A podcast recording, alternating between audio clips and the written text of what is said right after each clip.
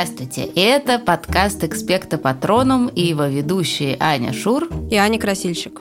Этот подкаст э, мы записываем опять в новых условиях. Я вижу Аню не в студии напротив себя, как обычно, а в окошечке Зума. Привет! Она сидит на даче, поэтому у нее там сзади какие-то замечательные деревянные стены. А я сижу в своей квартире на кухне, и сзади меня э, аппликация, которую сделал мой сын Гриша, когда ему было лет 9. Вот. Мы не знаем, что будет происходить, когда этот подкаст выйдет, но у нас есть подозрение, что все все еще будут сидеть друг у друга на голове. Расскажи мне, с кем ты заперта в изоляции? Я заперта с Петей, моим старшим сыном, ему 16 с половиной, Гришей, моим младшим сыном, ему 15, и э, ящерицей. И ее кормом он тоже живой. Она ест маленьких щеночков? Нет, она ест маленьких сверчков. О, Господи. Не обижайся, но, по-моему, тебе не очень повезло с компанией. Не, ну, кстати, Гриша классно готовит. Как ты выйдешь из дома? Когда все это закончится? Думаю, что я выкачусь как колобок. Ну, Петя помог мне подобрать песню на гитаре. Так что от него тоже была польза. От ящерицы особой пользы нету, честно говоря. Ну, к вопросу о колобке. Я сделала гигантский колобок из теста и испекла из него очень много булочек с корицей, потому что я живу с огромным количеством людей на даче в Быково. Это дача дедушки и бабушки моего младшего сына Феди, с которым я тоже живу, а еще я живу с его дедушкой, с его тетей, с его папой, еще я живу со своими старшими детьми Петей и Соней, с собакой Фредом и с котом Джинджером. Нас тут очень много. И еще с нашей няней Валей. Поэтому я с трудом нашла маленькое тихое место, чтобы с тобой встретиться и поговорить. Честно говоря, жизнь наша с детьми проходит более мирно, чем я думала, но все равно нельзя сказать, что это не испытание, потому что мы довольно часто ссоримся, и я сама не замечаю, как начинаю ужасно вопить, и у меня меняется голос, я говорю таким ужасно неприятным, таким немножко железным голосом, с такими сварливыми интонациями, когда я это слышу, мне прямо фу, фу, неприятно от себя. Я больше всего ссорюсь со своим старшим сыном Петей, а с младшим сыном гораздо меньше, почти вообще не ссорюсь. А с Петей мы ссоримся более-менее из-за всего, но в основном из-за учебы, из-за всяких э, бытовых вещей, типа там, что я его прошу помыть посуду, он не помыл. И еще иногда мы с ним ссоримся из-за того, что у нас очень разные взгляды на то, как устроен мир. Иногда мы это мирно обсуждаем, а иногда очень-очень ссоримся. Я вот думаю, из-за чего мы ссоримся в основном. Мне кажется, что, конечно, в основном мы ссоримся из-за быта как раз.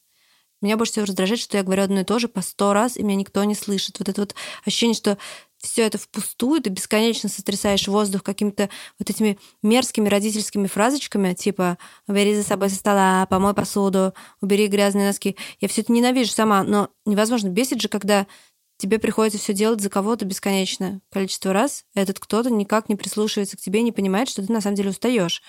Вот, наверное, у меня из-за этого в основном происходят все ссоры с детьми. Но не считая ссор с Федей, который просто залезает мне на голову и начинает бить меня мягким енотом по голове и кричать что-то безумное. Впрочем, я решила спросить у Сони, как ей кажется, из-за чего мы ссоримся, и даже записала ее на диктофон. Я думаю, здесь родители ссорятся, потому что родители думают, что они все знают лучше, и что раньше было так же, их проблемы такие же, как были у нас. Но время меняется, вкусы, занятия и так далее тоже меняются. Детям начинает нравиться другое, и родители не всегда это понимают, потому что, как ни верти, в разное время все было по-разному, что довольно-таки логично. Почему мы с тобой с папой ссоримся? С папой мы ссоримся из-за телефона, потому что папа хочет общаться, но когда я убираю телефон, следует вопрос, как дела, как в школе. Я отвечаю на это по миллиарду раз, либо мы не разговариваем, я просто снова на автомате достаю телефон, начинаю что-то смотреть, мы опять ссоримся. С тобой мы ссоримся из-за школы, из-за Пети, из-за лимита на телефоне, из-за чего-то. Ну, в основном из-за телефонов мы ссоримся с вами. Вот, вас очень волнует эта проблема, а дети хотят сидеть в телефонах без того, чтобы родители их доставали. В общем, Дорогие слушатели, вы, наверное, уже догадались, мы хотим поговорить о том, почему дети и родители так часто ссорятся. Да, и, как и положено в этом подкасте, мы будем говорить об этом не только на примере наших воспитательных неудач, но и через такую очень удивительную книгу, которая называется «Элвис Карлсон». И написала эту книгу шведская писательница, которую зовут Мария Гриппе. Вообще, есть очень много книжек, в которых описываются отношения взрослых и детей, детей и родителей, и в этих книжках герои куда более реальные люди, и их отношения куда больше похожи на реальную жизнь. А эта книжка довольно странная. Вернее, она не довольно странная, она очень странная. И, наверное, поэтому мы все-таки долго думаем, какую выбрать тут книжку. Решили все-таки оставить именно эту, потому что она такая магическая завораживающая. В ней есть вот этот какой-то магический призвук иррациональный. Он как-то сквозит. Но вообще это происходит не только в этой книжке, а во всех книгах Марии Гриппе всегда либо явно, как в сказке, либо неявно, но всегда присутствует вот это вот дыхание чего-то потустороннего. При этом это одна из самых главных шведских писательниц. Как обычно, как любого большого шведского писателя, который пишет для детей, ее, конечно, называют наследницей Астрид Лингрен. Ты очень интересно рассказывала о том, э, как э, ты ее прочитала в детстве, и не помнила, как называется эта книжка, но тебе не давала покоя буквально вы с нашей общей подругой одной, как раз познакомившись, почему-то вспоминали именно эту книжку и не могли вспомнить. И вот прям вот она въелась тебе в память. Да, это у нас э, с Ксюшей сработало как такой пароль-отзыв, в смысле, что мы вдруг стали вспоминать эту книжку, и обе э, больше всего запомнили не главного героя и не что он там делал, а как бы вот как раз э, представители этого странного потустороннего вот э, сквозняка, которого зовут Юхан. А Юхан – это мальчик, который умер. Ну, а если бы он не умер, то он был бы дядей главного героя, то есть это брат его папы, который вот э, в очень раннем возрасте умер. Шесть лет. Ему было шесть лет. Да, да. Да. А получилось, что он не дядя, а что-то типа, не знаю, двойника, потому что главному герою, которого зовут Элвис, достаются все его вещи. Каждый год бабушка приносит ему какую-нибудь одежду, какую-нибудь игрушку. И вот этот вот Юхан такой невидимый двойник, который всю жизнь его как бы сопровождает и про которого он все время думает. Да, но при этом надо сказать, что если Юхан обычное шведское имя и такое частое, то Элвис совершенно необычное. Мама назвала его в честь Элвиса Пресли. Элвис Пресли еще называют королем рок-н-ролла. Он э, начал выступать до Битлз. Его обожали все во всем мире.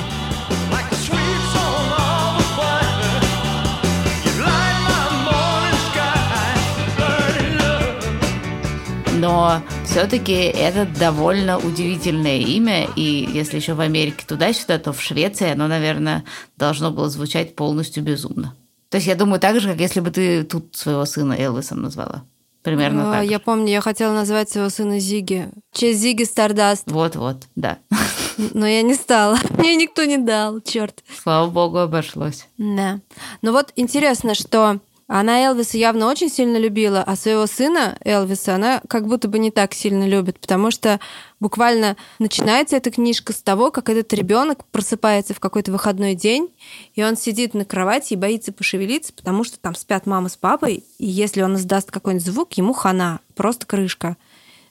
И вот он сидит и дрожит, и дальше он начинает как-то описывать своих родителей, и становится понятно, что это просто какой-то кошмар, потому что они злобные, вечно недовольные и совершенно его не понимающие люди. Да, мама с папой вместе оставили на даче кошку Элвиса, и это его ужасно глубоко ранило.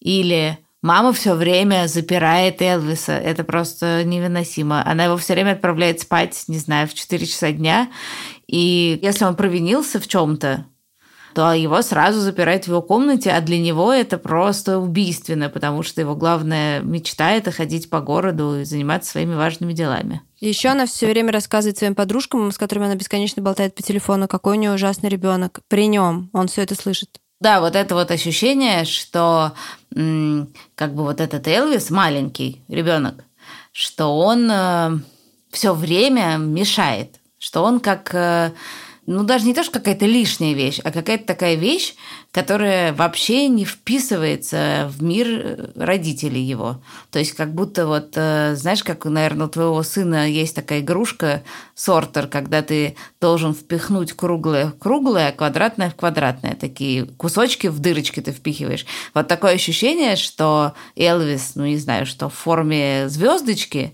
а мама с папой его пытаются запихнуть в квадратик, и у них ничего не получается, и поэтому он все время всех раздражает и всем адски мешает. Да, у них есть какое-то такое абсолютно устойчивое представление, каким, даже не у них, наверное, а именно у мамы, каким должен быть ребенок. И оказывается, что ребенок должен быть послушным, чистым, он должен быть вежливым, он должен дружить с другими детьми, он не должен врать, он не должен ронять какие-то предметы. Он, он главное, должен... должен быть очень дешевым, потому что она все время его попрекает тем, что он опять, э, не знаю, что что-то такое уронил или разбил, или, в общем, очень дорого стоит. Да, да, да, да, да. И у ребенка должно все получаться, потому что когда он, например, учится кататься на велосипеде, у него не сразу получается, как, собственно, у всех людей он впадает просто в жуткое какое-то депрессивное состояние, потому что он э, начинает думать, что вот опять и тут-то он не такой, как надо. И, в общем, Элвис вообще не соответствует ни одному из этих пунктов. Он как бы очень хочет им соответствовать, но у него ничего не получается. Да, и тут вот э, даже есть э, цитата, это как бы то, что Элвис думает сам про себя, вот по результатам всех этих ссор и вообще всей своей жизни. Один Элвис не такой, как все. Он конченый человек, его ничему не научишь. Хотя он уж сколько раз просил у мамы прощения, чуть ли не за все глупости, которые когда-либо натворил в своей жизни. Пока не попросишь прощения, мама не успокоится. И то правда, что иногда он очень плохо себя ведет. Только вот что странно и совсем непонятно. Иногда Элвис ведет себя хуже некуда, а мама вдруг становится доброй, как никогда раньше. Он думает, вот сейчас как влепит за трещину – а мама вместо этого вдруг дает ему денег на мороженое, будто и не замечает, что он вытворял. А другой раз вдруг получишь совсем ни за что, ни просто. Ничего тут не поймешь. Да, получается, что мама ведет себя как-то абсолютно немотивированно и существует в какой-то явно своей другой реальности, чем Элвис, потому что он просто вообще не понимает причины, которыми она руководствуется, и почему она так себя ведет. Ну да, там есть вот недалеко от этого еще такой пример, который, ну, там Элвису дают деньги на шоколадку, а он вместо этого покупает затычки для ушей, потому что он просто хочет подумать. И ты прям, когда читаешь, у тебя все внутри сжимается, потому что ты думаешь, ну, если бы просто эта мама не раздражалась и не злилась, и не обижала его за то, что он купил затычки для ушей, а не шоколадку, как все нормальные дети. Если бы она просто задумалась о том, что ребенок хочет побыть в тишине и в покое, то как бы насколько бы всем было проще жить, потому что мне кажется, что даже в идеальном мире этой мамы не так уж плохо, если твой ребенок сидит все тихо, затычками для ушей и не прыгает тебе в глаза. Мне кажется, что мне я бы приятно удивилась, если бы кто-нибудь из моих детей побежал бы в магазин и купил вместо шоколадки беруши. В принципе, это довольно такой интересный выбор, неочевидный. Да, вообще этот Элвис, конечно, не только для своей мамы необычный, он действительно очень необычный ребенок, и вообще-то для своих шести лет ну, просто он почти взрослый, у него совершенно сформированный такой внутренний мир, у него есть какие-то странные или не странные, но какие-то задачи, которые он сам себе поставил. Например, он э, собирает семена и рассаживает их по всему городу. У него есть э, замечательные там друзья, в основном, конечно, взрослые, потому что он не дружит с другими детьми, видимо, он и для них странноват. Он дружит с полицейским, у него есть э, друг э, как, ну, примерно, наверное, 20 с чем-то лет, которого зовут Петр. Которому с ним по-настоящему интересно, в отличие от мамы, который прям с ним общается действительно как э, взрослый человек со другим своим взрослым другом. Да, и у него даже есть вот как бы центральный сюжет в книжке, и такая самая важная цель Элвиса – это спасать дом Юлии. Юлия – это его единственный друг-ребенок, думаю, что постарше, там не написано, сколько лет, ну, наверное, лет 11-12, ну, что-нибудь такое.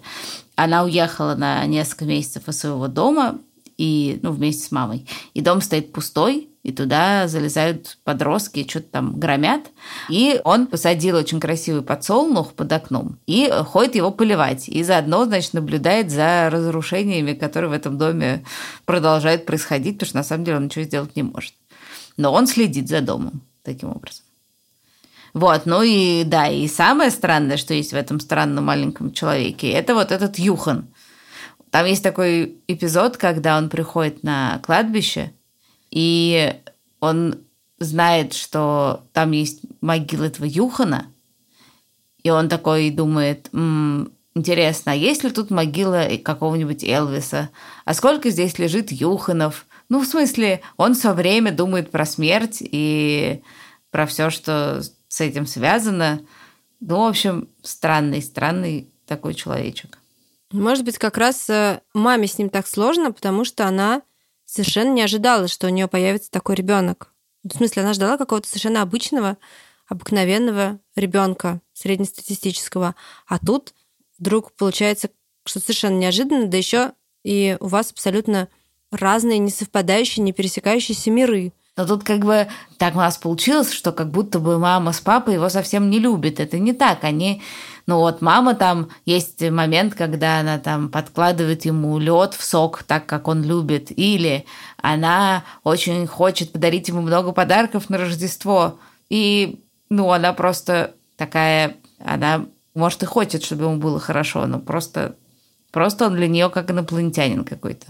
Удивительно даже, что когда она пытается проявить к нему нежность, это, по-моему, в книжке единственный такой есть эпизод, когда она вдруг ну, на самом деле, не вдруг. Потому что в какой-то момент к ним э, приезжает бабушка, которая вспоминает про смерть этого Юхана, своего сына, и мама, которая тоже вдруг понимает, что это произошло с ребенком, ребенком того же возраста, что и ее ребенок, и она, видимо, прям вот чувствует как про себя вот эту смерть ребенка. И дальше я просто прочитаю кусочек. Вдруг мама вскакивает со своего стула и так сильно стискивает Элвиса в объятиях, что, пошатнувшись, он ударяется о мойку. Но мама тут же отпускает его, потому что к ней кидается собака и начинает лаять и скулить. И это, конечно, очень странная сцена, потому что она вдруг испытывает какую-то нежность и хочет его обнять, но даже когда она хочет его обнять, у них ничего не получается. У них даже тут происходит какой-то рассинхрон, потому что в итоге он ударяется о раковину. И это, конечно, очень такой показательный Ну эпизод. да, это на самом деле очень трагический момент в книжке. Когда понятно, что даже любовь и нежность не могут спасти эту ситуацию, потому что они действительно слишком далеко друг от друга находятся. То есть это такой пример семьи, где, ну, не просто детский мир и взрослый мир отдельные, это вообще-то довольно часто случается, но где никто даже не пытается изучить вот этот мир другого. И поэтому Элвису даже в голову не приходит э, рассказать о своих друзьях, о своей вот этой тайной жизни.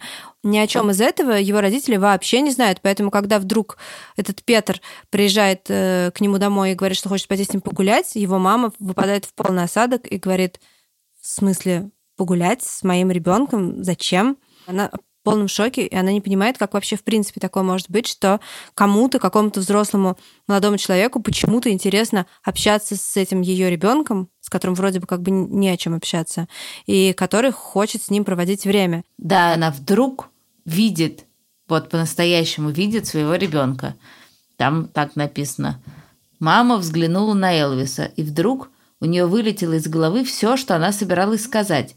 Раньше она не замечала, что у него такие глаза – Синие-синие. А она-то думала серые, но они синие. И он такой послушный. Никогда она не думала, что ее мальчик послушный. Никогда она не думала, что ее мальчик может быть таким. Просто совсем послушный. Да, конечно, она разрешит Элвису прогуляться с Петером. Конечно. Пожалуйста, от чего же нет? То есть, ну, получается, что, да, единственный раз, когда эта женщина взглянула на своего ребенка, произошел потому, что она вдруг обнаружила, что кто-то еще на него смотрит. Причем не с точки зрения, что типа он не такой, как все, а именно как на личность. И, собственно, этот приход Петера как бы вырывает маму из этого ее круга, в котором она живет. Она еще живет немножко по какому-то одинаковому кругу, там, где есть э, бесконечная, не знаю, что уборка, разговор с подружками по телефону, ссоры с Элвисом и опять по кругу. И вот она как бы выходит из этого своего привычного круга и вдруг видит своего сына по-настоящему. Они ушли. Мама застыла на пороге, держась за дверную ручку, и смотрела им вслед – Потом она вошла в комнату, раскрыла окно и продолжала смотреть на них. Они как раз шли мимо и помахали ей. А она долго еще стояла и смотрела им вслед, пока совсем не потеряла их из виду. Тогда она вернулась в прихожую и села у телефона. Сняла трубку, но тут же опять положила. Жесть какая-то. Вот ты можешь себе представить, что ты не знаешь, какого цвета глаза у твоего ребенка? Ты шесть лет с ним живешь, и шесть лет ты в них смотришь много раз, заметь. Да, нет, ну, конечно, чушь какая-то. В смысле, я-то могу представить то, что моего ребенка глаза менялись и были серые, когда он был здоров, и зеленые, когда он заболевал. Но, естественно, я, ну, хорошо знал, как он выглядит. Нет, эта мама, она, как мы с тобой уже не раз обсуждали, как бы она гипертрофирована, глухая, слепая, не знаю какая, бесчувственная. И эм, она э, какая-то безнадежная, она какая-то безнадежная. Она как бы могла бы даже быть получше, потому что, в принципе, можно себе представить, что в какой-нибудь другой книжке писатель, не знаю, бросает этой маме какую-то ниточку, она за нее хватается и все-таки делает что-то вот такое, не знаю, ну что-то хорошее. Но эта мама не делает ничего.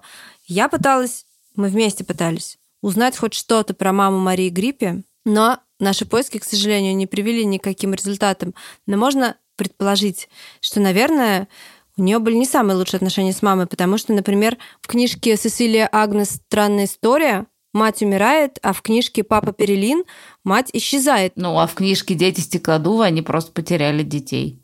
Папа с мамой. Класс. Да, ну и в общем, да, она эту маму, она действительно, вот ты правильно сказала, она и не дает никакого спасительного выхода, потому что, ну, вполне э, мог быть кусочек о том, как, не знаю, Мама обнаружила, что Элвис сам научился читать и потрясена. Или папа узнал, что Элвис научился кататься на велосипеде и тоже очень рад. Или что он сажает цветы те же самые во всем городе. Вообще да, это довольно это классно. тоже очень трогательно. Ну, это же не потому, что Мария Гриппа считает, что люди не меняются. Нет. Там в этой книжке вот эти гадкие хулиганы, которые залезают в дом, им там э, потом Петр говорит, что типа так нехорошо, и давайте вместе все убирать, и они немедленно перевоспитываются. А эта бедная мама, значит, остается вот таким же холодным э, монстром. Неприятным человеком, да. Когда я думала про свои отношения с детьми, вот чего-чего, так мне уж точно не казалось, что у меня есть какой-то идеал, к которому я хочу причесать своих детей. Ну, в смысле, я никогда не рассматривала так наши отношения. Но когда мы с Соней говорили о том, почему мы ссоримся, она, ничего не зная о том, как мы планируем записывать этот подкаст, вдруг сама про это сказала. И для меня это было очень удивительно. Вы себя вообще не слышите, что вы говорите. Вы говорите ужасные вещи. Да, очень страшные. Ну, в плане избалованные дети, вы говорите, что мы ничего не делаем, не помогаем, что мы вообще ничего не делаем. При том, что мы делаем главное, а вы этого не видите, вы просто... У вас, типа, есть точка идеальности, и есть небольшой круг вокруг. Вот есть точка, есть вокруг нее круг. И ты можешь быть либо в круге, либо на точке. Ты не можешь быть рядом. Тебе нужно именно делать все то, что сказано, либо почти все, если у тебя сделана часть, то нет. Ну, конечно, очень часто вот такие ссоры, они, ну, есть, понятно, бытовые, кто там опять не помыл посуду или не знаю что, а есть такие про жизнь. И тогда действительно мы все время пытаемся объяснить детям, что они должны соответствовать некому как бы идеалу. Это не идеал, он, конечно, не такой, как у мамы Элвиса. Он немножко сложнее устроен. Но он тоже, конечно, есть в смысле. Мы с тобой, конечно, хотим, чтобы наши дети были А. Добрые, Б умные, С, образованные, Д, чтобы у них когда-нибудь была прекрасная семья, Е, Д. Ну, в смысле, у нас с тобой тоже есть набор вот этих пунктов.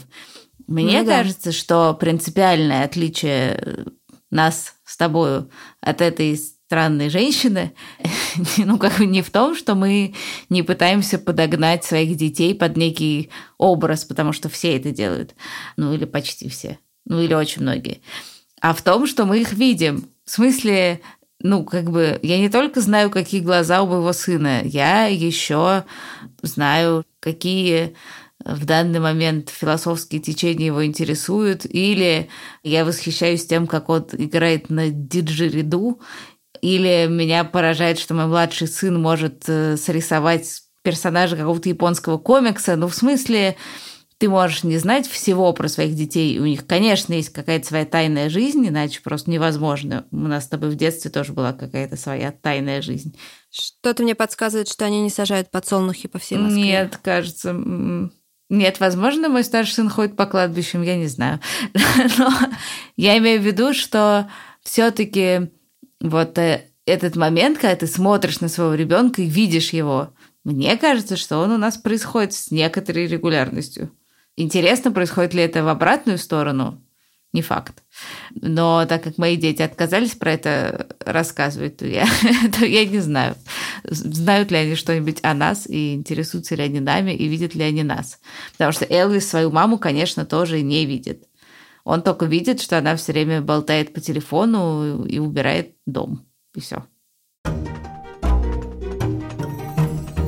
Вообще, наверное, дети и родители все время ссорятся, потому что родители все время пытаются контролировать э, жизнь ребенка и пытаются вот защитить таким образом, потому что иначе они все время находятся в тревоге, если они понимают, что они не могут его защитить. Но это такая общая какая-то причина, которая является каким-то началом множества других разных ссор. И, наверное, вот эта мама Элвиса постоянно бывает в какой-то тревоге из-за того, что там у них нет денег, из-за того, что там ей нужно что-то готовить, из-за того, что ей что-то нужно делать, из-за того, что там он где-то валандается и не делает того, что она, что, как она считает, он должен делать. И он к этому тоже как-то не присматривается, и совершенно ее состояние, как мы уже сказали, его не интересует. В этом смысле мне ужасно нравится, как ведут себя мои дети, когда они замечают, что я нахожусь в тревоге, потому что они каким-то образом очень часто это чувствуют. И, например, Петя подходит сзади и начинает безмолвно просто делать массаж плеч. И это ужасно мило и приятно, потому что он как бы ничего не говорит, но он чувствует, видимо, что я из-за чего-то напряжена, и он говорит, ничего, ничего, просто сделаю тебе массаж. Или Соня говорит, скажи мне, почему ты расстроилась? И как бы когда тебя начинают спрашивать, ты начинаешь рассказывать, эта тревога тебя отпускает. И мне кажется, что это хороший рецепт не обязательно во время ссоры, а вообще, когда ты видишь, что родитель какой-то раздраженный, мама какая-то раздраженная или папа, и он из-за чего-то напряжен, и его что-то беспокоит, подойти и как-то расспросить и проявить ласку. Мне кажется, что это очень часто снимает какой-то такой неприятный фон. Элвису это в голову явно не приходило. Да, ну, мне, например, кажется, что, ну, безусловно, как бы вообще проявление внимания к другому человеку, оно не только помогает в ссорах родителей и детей, оно вообще помогает. Э, на самом деле, мне кажется, поэтому опять же, бывают разные дружбы, но друзья реже ссорятся вот так по мелочам, потому что они друг к другу очень внимательны. Потому что им друг про друга всегда очень интересно. А в семье так бывает, что ты так привыкаешь к человеку, что тебе про него как бы неинтересно, хотя на самом деле это, конечно, не так. Вот в этом смысле мне очень важно, что мы с Петей, ну, не только ссоримся, хотя мы много ссоримся, но еще иногда мы можем что-то обсудить, э, там, музыку или проблемы мироздания, или сыграть в какую-то настольную игру. И, конечно, ужасно приятно, если дети вдруг э, начинают задавать мне вопросы, ну, типа про мою работу или про моих друзей, ну, про что угодно, что на самом деле у всех все по-разному, но есть такое ощущение, что как бы хорошо бы и помнить, что ты живешь с э, какими-то людьми, у них есть у каждого какая-то своя история, какой-то свой мир, и очень часто ссоры, они происходят вот на таком очень э, бытовом уровне. Ну, кто не помыл посуду, кто не сделал уроки, кто не вынес мусор, кто не покормил ящерицу, кто не знаю что, и любая вещь, которая как бы поднимает вас над бытом, неважно, что это, книжка или фильм, или музыка, или что угодно. Нежность. Нежность. Да, это такой шанс избежать ссоры и получше друг друга узнать.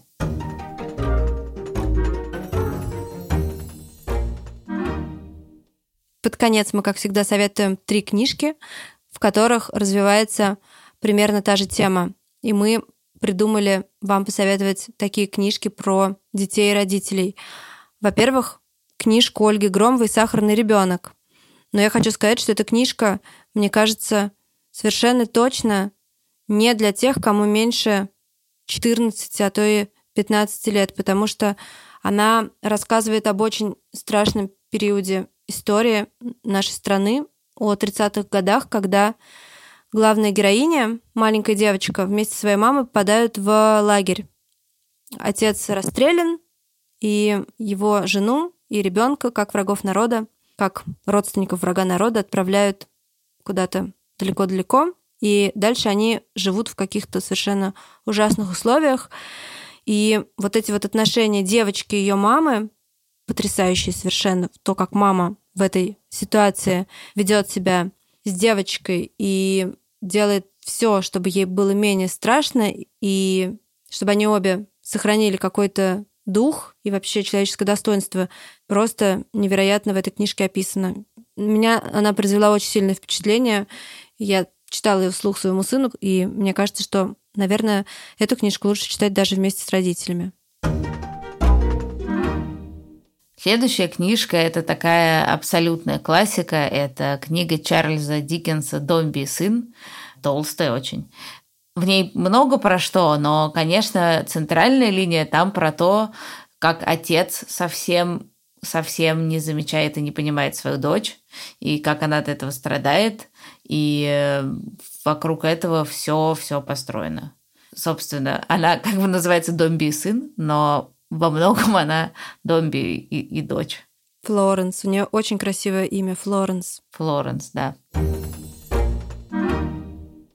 Третья книжка – это такой просто потрясающий писатель э, шведский э, Ульф Старк. Э, у него множество прекрасных книжек, и вот одна называется «Пусть танцуют белые медведи», и это очень-очень, ну, как бы в основном грустная, но очень хорошая книжка про развод и про то, как там главный герой, значит, вот он все время выбирает, с кем он будет, с мамой или с папой, и, собственно, благодаря этому как-то их видит и про них много чего узнает. На этом мы с вами прощаемся. Это был подкаст «Экспекта Патроном». Мы выходим каждые две недели по пятницам. Слушайте нас в подкастах Apple, ВКонтакте, Spotify, Яндекс Музыке, Кастбоксе и везде, где вы слушаете подкасты. Да, но удобнее всего нас слушать в радио Арзамас, где еще масса всего прекрасного помимо нас. Ставьте нам, пожалуйста, оценки там, где вы нас слушаете, и присылайте нам вопросы по адресу arzamas.arzamas.academy и пишите, что это вопрос для подкаста «Экспекта Патрона». Мы ужасно рады их получать. Мы благодарим редактора Асю Терехову, выпускающего редактора Дмитрия Перевозчикова, звукорежиссера Павла Цурикова, расшифровщика Кирилла Гликмана, композитора Михаила Соробьянова, фактчекера Надежду Богданову. И обычно тут мы говорим, какую студию, но никакой студии мы не благодарим, потому что мы сами себе студия. Студию Быкова на платформе Быкова. Да-да. Счастливо. Пока. Мойте руки. Будьте здоровы.